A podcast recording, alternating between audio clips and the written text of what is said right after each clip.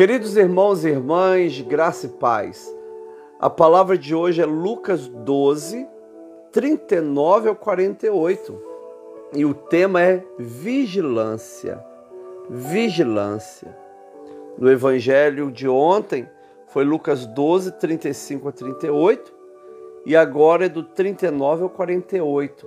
Nessa semana, a liturgia vai estar acompanhando esse relato que Lucas faz das falas de Cristo com relação principalmente à vigilância, não é?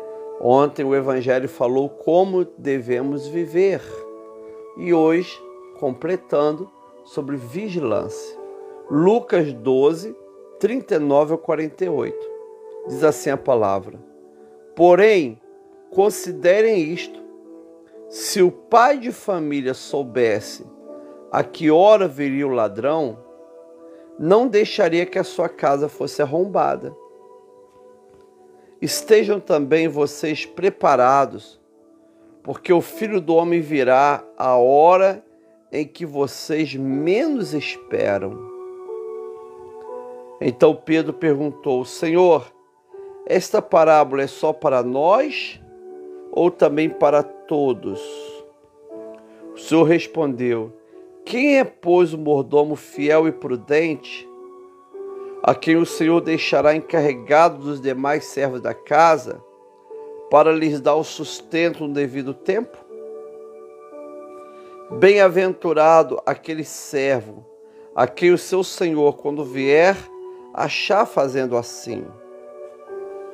Em verdade lhes digo que lhes confiará todos os seus bens. Mas o que acontecerá se aquele servo disser consigo mesmo: Meu senhor demora em vir, e começar a espancar os empregados e as empregadas, a comer e a beber e a embriagar-se? Virá o senhor daquele servo em dia que não espera e em hora que não se sabe irá aplicar-lhe um castigo severo, condenando com os infiéis. Aquele servo que conheceu a vontade do seu senhor e não se aprontou, nem fez segundo a sua vontade, será punido com muitos açoites. Aquele, porém, que não soube a vontade do seu senhor e fez coisa digna de reprovação, levará poucos açoites. Mas aquele a quem muito lhe foi dado, muito lhe será exigido. E aquele a quem muito se confia, muito mais lhe pedirão. Palavra do Senhor, graças a Deus. Senhor, nós queremos te agradecer, Pai, por esse santo evangelho de Lucas 12, 39 ao 48. Deus, nós queremos, ó Pai amado, ter uma vida sempre preparada, sempre vigilante, Pai amado, para a volta do Senhor. Prepara o nosso coração, que possamos viver uma vida sempre vigiando nossa atitude em nome do Senhor Jesus Cristo. Amém. E graças a Deus. Amados irmãos e irmãs, esse é um evangelho escrito para as pessoas que nasceram de novo. É uma exortação muito séria para os salvos do Senhor, para a igreja de Cristo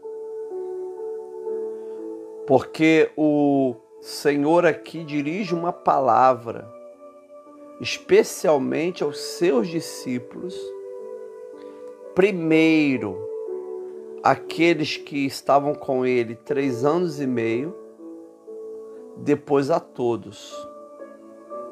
Mas é muito forte essa palavra, porque Jesus diz: olha, a hora que vocês menos esperam, o filho do homem voltará. É muito interessante isso, irmãos, Quando a igreja não pregar mais sobre a volta de Jesus, quando a nossa teologia se conformar com uma ideia louca de que o mundo nunca acabará, quando nossa teologia reduzir o céu a uma vida justa e boa aqui na terra, não é? Quando a, a igreja deixar de pregar a volta de Cristo, quando ninguém mais falar no assunto, quando esse assunto sair de moda, quando, quando isso não for mais a preocupação do crente, quanto menos a gente pensar, então Jesus volta. É muito interessante isso. E o que nós vemos hoje em dia, queridos irmãos e irmãs, é uma teologia para conformar as pessoas com esse mundo. Uma teologia liberal, uma teologia maligna, uma teologia materialista, uma teologia fanática no mundo e na ciência, uma teologia fanática em tudo na economia, na política, nas finanças, tudo, mas que nunca fala do retorno de Cristo. Amados irmãos e irmãs, que palavra forte é essa? Sobre vigilância. E o Evangelho começa dizendo assim: porém, considere isso. Se o pai de família soubesse a que hora viria o ladrão, não deixaria que sua casa fosse arrombada. Jesus, por diversas vezes, usa essa metáfora para falar do ladrão, o ladrão que chega sem avisar. Ao ponto dele falar em Mateus que a vida do filho do homem será como ladrão. Ladrão nunca diz, ó, oh, vou arrombar sua casa amanhã às 19 horas. Se você sabe a hora que ele vai chegar, você chamou a polícia, a polícia está ali para prender esses ladrões. Mas ele não avisa.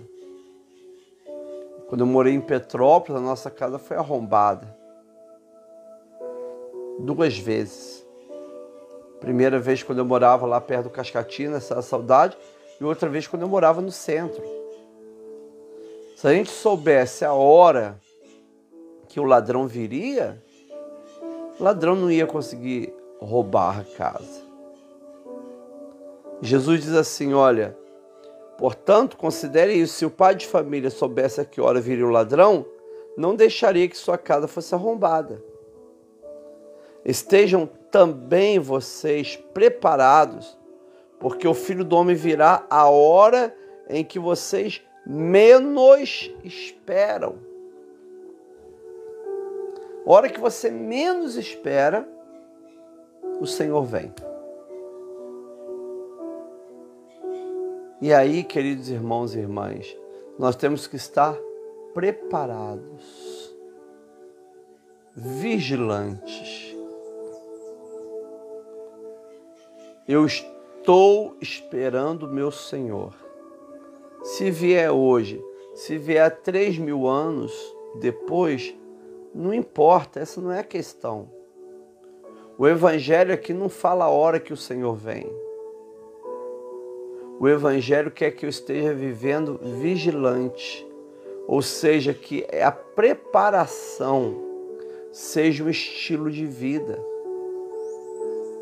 Não apenas para que a vinda do Senhor não me pegue em surpresa, mas também para que eu desenvolva um, um estilo de vida como o Evangelho de Lucas 12, 30, é, 35 a 38 falou, né? Eu preciso estar em pé do lado da porta esperando ele bater e chegar. Como estilo de vida. E é muito triste porque o que o Senhor Jesus fala é uma revelação, uma profecia. Quando que Jesus voltará? Tem uma pista. Quando? Ele voltará quando menos vocês esperam. Pronto.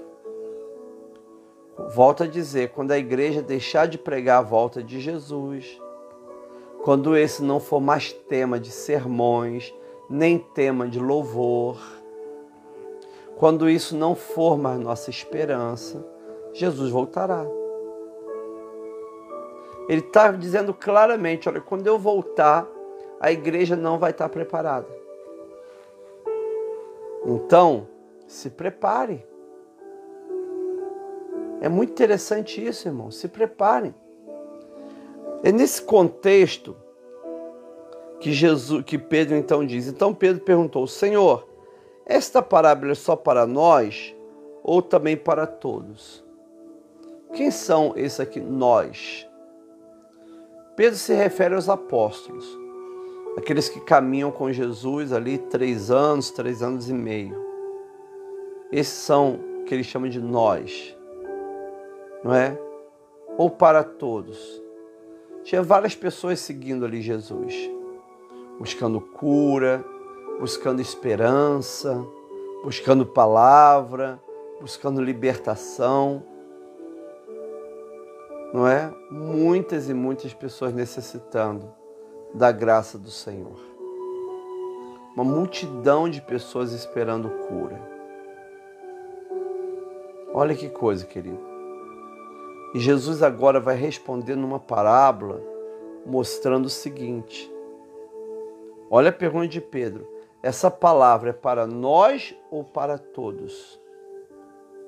Jesus responde numa parábola mostrando que aquele que fica como líder dos servos, ele será mais cobrado do que os servos. Olha que coisa da agora até o final, é isso que a parábola vai mostrar. Ou seja, Jesus falava para todos, mas sobre os apóstolos pesava uma responsabilidade maior. Por quê? Porque eles conheciam. Aquela pessoa que conhece a Bíblia Sagrada, conhece o Senhor, já teve experiência com Deus tem a experiência com a salvação, talvez está até liderando uma célula, um ministério, uma igreja, uma congregação, mas não vigia, essa pessoa será muito mais cobrada. Então a, res a resposta à pergunta de Pedro: essa palavra é só para nós ou é para todos? A resposta aqui é dupla, né? É uma palavra para todos, mas sobre vocês é uma palavra que pesa mais. É uma palavra que pesa muito mais para a liderança, para aquele que conhece a palavra, para aquele que um dia se preparou para estar na frente. Se ele não viver em vigilância, infelizmente ele não consegue fazer a vontade de Deus e vai ser muito mais cobrado do que os outros. Olha que palavra interessante. Jesus diz assim, ó: O Senhor respondeu. O Senhor responde a Pedro com uma parábola. Quem é, pois, o mordomo fiel e prudente, a quem o Senhor deixará encarregado dos demais servos da casa, para lhes dar sustento no devido tempo? Então o Senhor pegou um mordomo um administrador, e esse administrador precisa ser fiel e prudente, porque ele ficou encarregado pela casa, pela fazenda, e ele ficou responsável pelos demais servos da casa. Ele é um servo cuidando dos servos, para lhes dar o sustento no devido tempo. Você foi colocado como líder para alimentar os outros servos. Toda pessoa que é líder de ministério, líder de célula, líder de qualquer coisa que o Senhor lhe dê para você liderar. Você então é um mordomo que precisa alimentar os outros servos. Olha que palavra dura, gente. Olha que responsabilidade. Por isso que, esse, que Jesus começa dizendo que esse mordomo tem que ser fiel e prudente. Fiel e prudente. Fiel para fazer tudo que o Senhor manda, da forma como o Senhor quer. E prudente para tomar decisões certas, para tomar cuidado com a sua própria vida. Olha, bem-aventurado aquele servo a quem o seu Senhor, quando vier, achar fazendo assim. Ele será bem-aventurado, porque ele estará fazendo exatamente o que o seu Senhor lhe pediu. Em verdade lhe digo que lhe confiará todos os seus bens. Ele foi colocado como mordomo para cuidar dos servos da casa. Ele fez com fidelidade e com prudência. O seu Senhor volta e ele é um bem-aventurado porque ele fez dessa forma. E ele irá então ter a responsabilidade por todos os outros bens, confiará todos os outros bens, porque é uma pessoa de confiança. Deus te deu um ministério bem pequenininho para você fazer. No sentido de um ministério escondido, que ninguém nem vê. Não é? Deus te deu a graça de você servir. Servir os servos. É muito interessante isso, irmãos. Tem muitas pessoas que não trabalham na igreja porque não querem servir aos servos. Não, eu faço evangelização fora da igreja, eu me viro fora da igreja, eu trabalho fora da igreja, porque não quer servir ao servo. E aqui esse mordomo, fiel e prudente, ele foi colocado para servir aos servos. Todos os apóstolos, inclusive Matir no lugar de Judas, foram levantados para servir aos servos servir com fidelidade e com prudência. Os sete diáconos foram levantados para servir aos servos. O apóstolo Paulo servia aos servos. Toda vez o apóstolo Paulo ia evangelizava, montava a igreja e cuidava da igreja. Todas as cartas de Paulo é Paulo servindo aos servos. Então não existe esse crente ou missionário platônico, não. Eu trabalho para o Senhor na minha vida, no meu dia a dia. Não é? Muitas vezes ele não peca, anda em santidade, é verdade, mas ele não serve os servos. Lógico, logo, ele não é um mordomo fiel. Amados irmãos e irmãs, a igreja é o lugar das servas e dos servos do Senhor.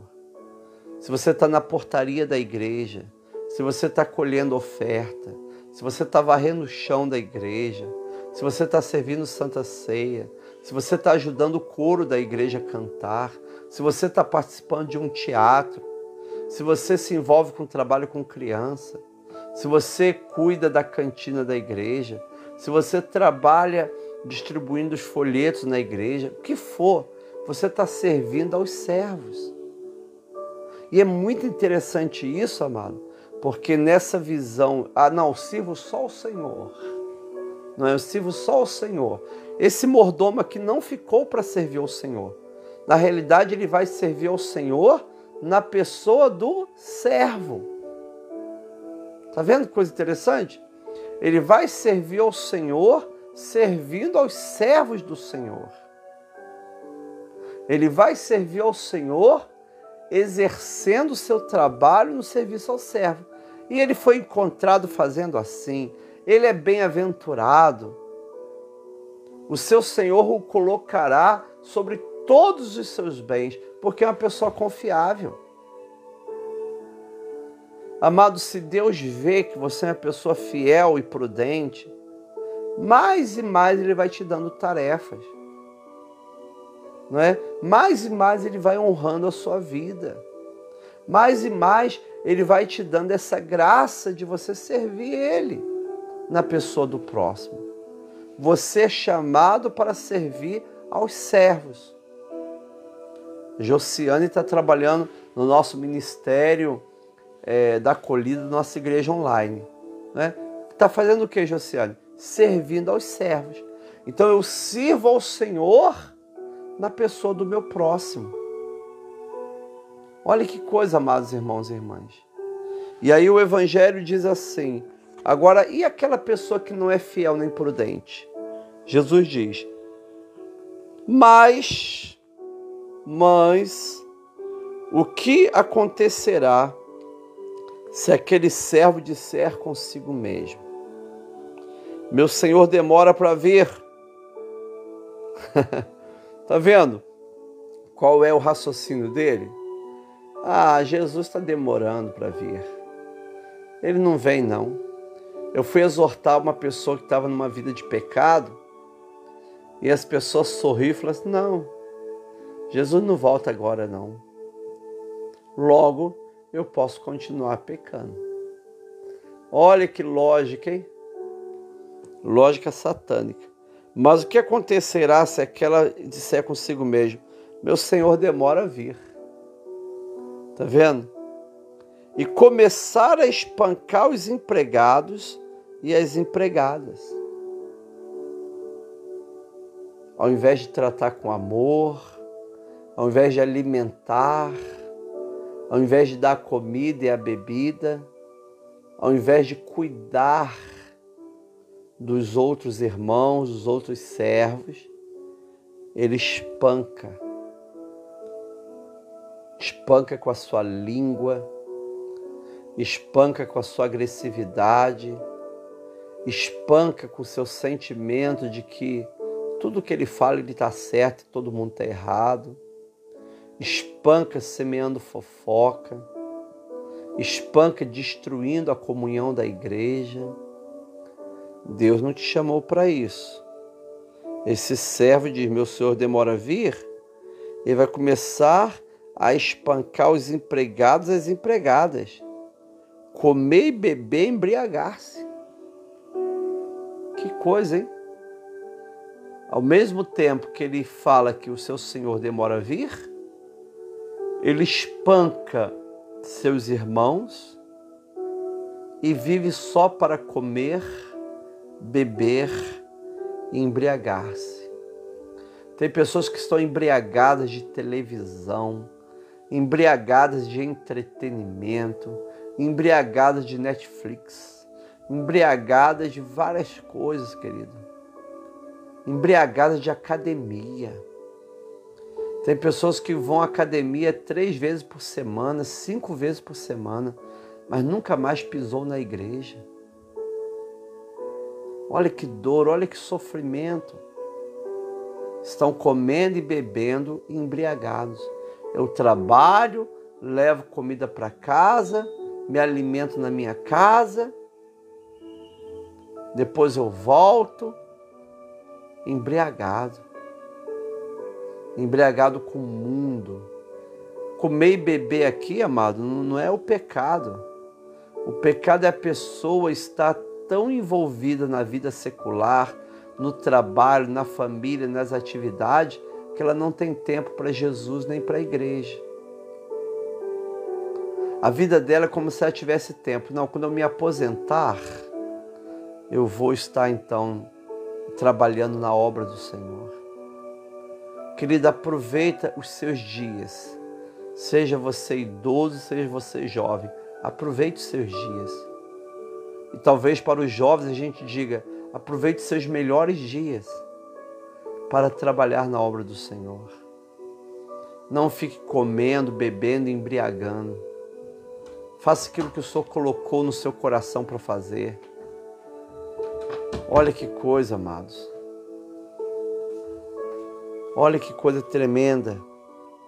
O que, que vai acontecer com esse servo que não quer se envolver na obra, não quer servir os outros servos, mas quer viver embriagado nos passeios e nas viagens, não é? Verá o Senhor daquele servo, em dia que não espera, em hora que não sabe.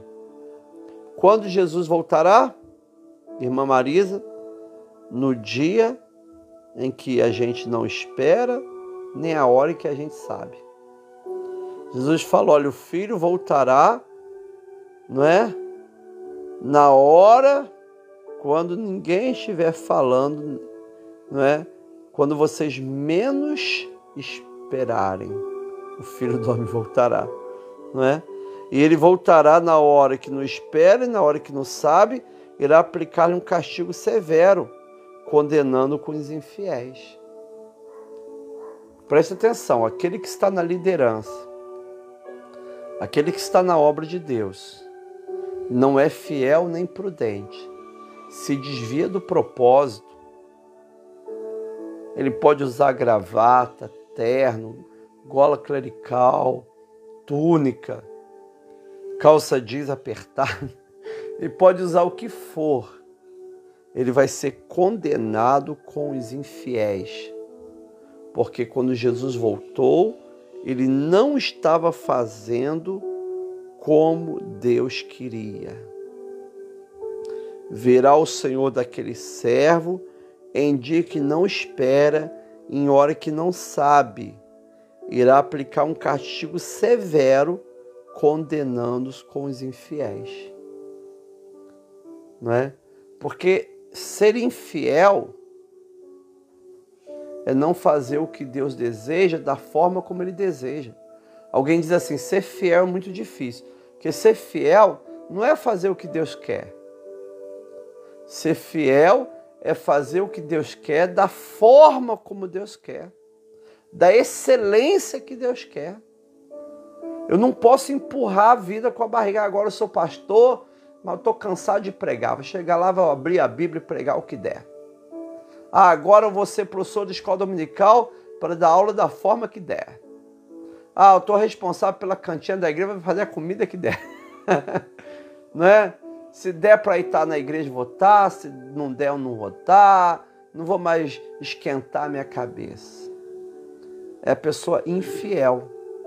Então, o fiel não é aquele que faz o que o Senhor quer que seja feito. É aquele que faz o que o Senhor quer que seja feito da forma como o Senhor quer que seja feito. É assim que Deus quer na nossa vida, querido. Que coisa linda, hein? E a Bíblia diz assim: olha, aquele servo, agora a pergunta de Pedro, irmã Marisa, vamos falar de mãe. Ô mãe, aquela, aquela palavra de. de, de aquela palavra. aquela palavra que Pedro perguntou. É, o Senhor está falando é para a gente ou para todos? Olha a resposta de Jesus no capítulo 47. Aquele servo que conheceu a vontade do seu senhor e não se aprontou, nem fez segundo a sua vontade, será punido com muitos açoites. Tá vendo? Pedro pergunta: é para nós ou para todos? A resposta agora: aquele servo que conheceu a vontade do seu senhor e não se aprontou, nem fez segundo sua vontade, será punido com muitos açoite. Aquele que muito recebe, muito será cobrado. Ah, eu conheço a palavra de Deus, eu ensino a palavra de Deus, eu prego a palavra de Deus, mas não vivo a palavra de Deus. Logo eu serei cobrado com maior rigor. Preste atenção nisso, amado. O juízo não será igual para todos. Não será. É muito interessante isso. Aquele que conheceu e não fez a vontade do Senhor, olha a parábola. E não se aprontou, nem fez segundo sua vontade, será punido com muitos açoites. Aquele, porém, que não soube a vontade do seu Senhor e fez coisa digna de reprovação, levará pouco açoite. Jesus respondeu a Pedro: Pedro, você e os apóstolos me seguem há muito tempo. Essas pessoas aí estão aprendendo agora. Não é? Aquela pessoa que teve um encontro com Jesus agora, que se converteu agora, é até normal que ela cometa vários e vários erros. E precisa ser ajudada e amparada. Agora, aquela pessoa que conhece a vontade de Deus, que ministra, que prega, que ora, que lê a Bíblia, que frequenta a escola dominical e não faz a vontade de Deus, esse não tem desculpa, eu não sabia. Não é? Existe um, um na legislação de trânsito, não é? A, a, uma inflação chamada imperícia. A pessoa ainda não é perito, a pessoa ainda não quer né? Ainda não tem habilidade. Agora tem pessoas que têm perícia, mas não faz o que é certo. Olha que coisa, não faz o que é certo. E aí Jesus diz: Olha, aquele, porém, que não soube a vontade do seu Senhor e fez coisa digna de reprovação, levará poucos açoites. Então, os açoites aqui não estão relacionados às coisas dignas de reprovação, mãe, mas estão condicionados a se você conhece a vontade de Deus ou não. Todos fazem coisas dignas de reprovação, mas existem pessoas que conhecem a verdade e outros que não conhecem a verdade. Olha que coisa, querido, que palavra forte. Mas aquele a quem muito foi dado. É a resposta para Pedro, é para nós ou para todos. Aquele a quem muito foi dado, muito lhe será exigido. E aquele a quem muito se confia, muito mais lhe pedirão. Se o Senhor tem te dado muitos dons, muitos talentos, muita responsabilidade, muito conhecimento na palavra, muito mais você será exigido. Aquele a quem muito se confia, se Deus confiou nas suas mãos um trabalho, uma causa, muito mais lhe pedirão. Jesus está falando aqui para Pedro e para os demais apóstolos. Vocês estão caminhando comigo vocês estão tendo uma intimidade comigo. Então vocês conhecem a verdade. O Judas, ele não escolheu o caminho errado porque ele não conhecia o caminho certo. Ele caminhava com Jesus durante muito tempo. O único apóstolo que não era da Galiléia, sabia, mãe? Iscariotes não é da Galiléia, o único. Mas ele conhecia a verdade, caminhava com Jesus, aprendeu tudo. Mas ele fez a sua escolha. Hoje você vê líderes caindo, pecando, fechando ministério e se envolvendo em várias falcatruas. Não é porque ele falta conhecimento, é porque ele fez a escolha. Um mordomo escolhe ser fiel e prudente, o outro mordomo escolhe embriagar-se. Qual a escolha que nós faremos? Todos nós agora recebemos a palavra. Qual a escolha nós faremos? Eu lembro quando eu era adolescente, evangélico, servo de Deus, tinha aceitado Jesus, e uma vizinha nossa, uma senhora, mãe do Altair, dona Júlia, se não me engano, ela tinha um LP. Você lembra do LP? Era desse tamanho assim.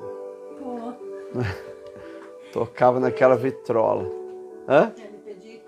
Era, existia o, o LP, é, tamanho pequeno, médio, grande, gigante.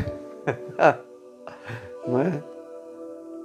E aí tinha uma música que dizia assim: Se ouvires a voz do vento, se ouvires a voz do mundo, chamando para te enganar, a decisão é sua se ouvires a voz de Deus, também chamando, a decisão é sua. São muitos os convidados, não é? mas quase ninguém tem tempo. Amados irmãos e irmãs, escolha hoje fazer a vontade de Deus. Escolha hoje caminhar no caminho de Deus. Seja fiel, seja prudente. Se envolva com a sua igreja local.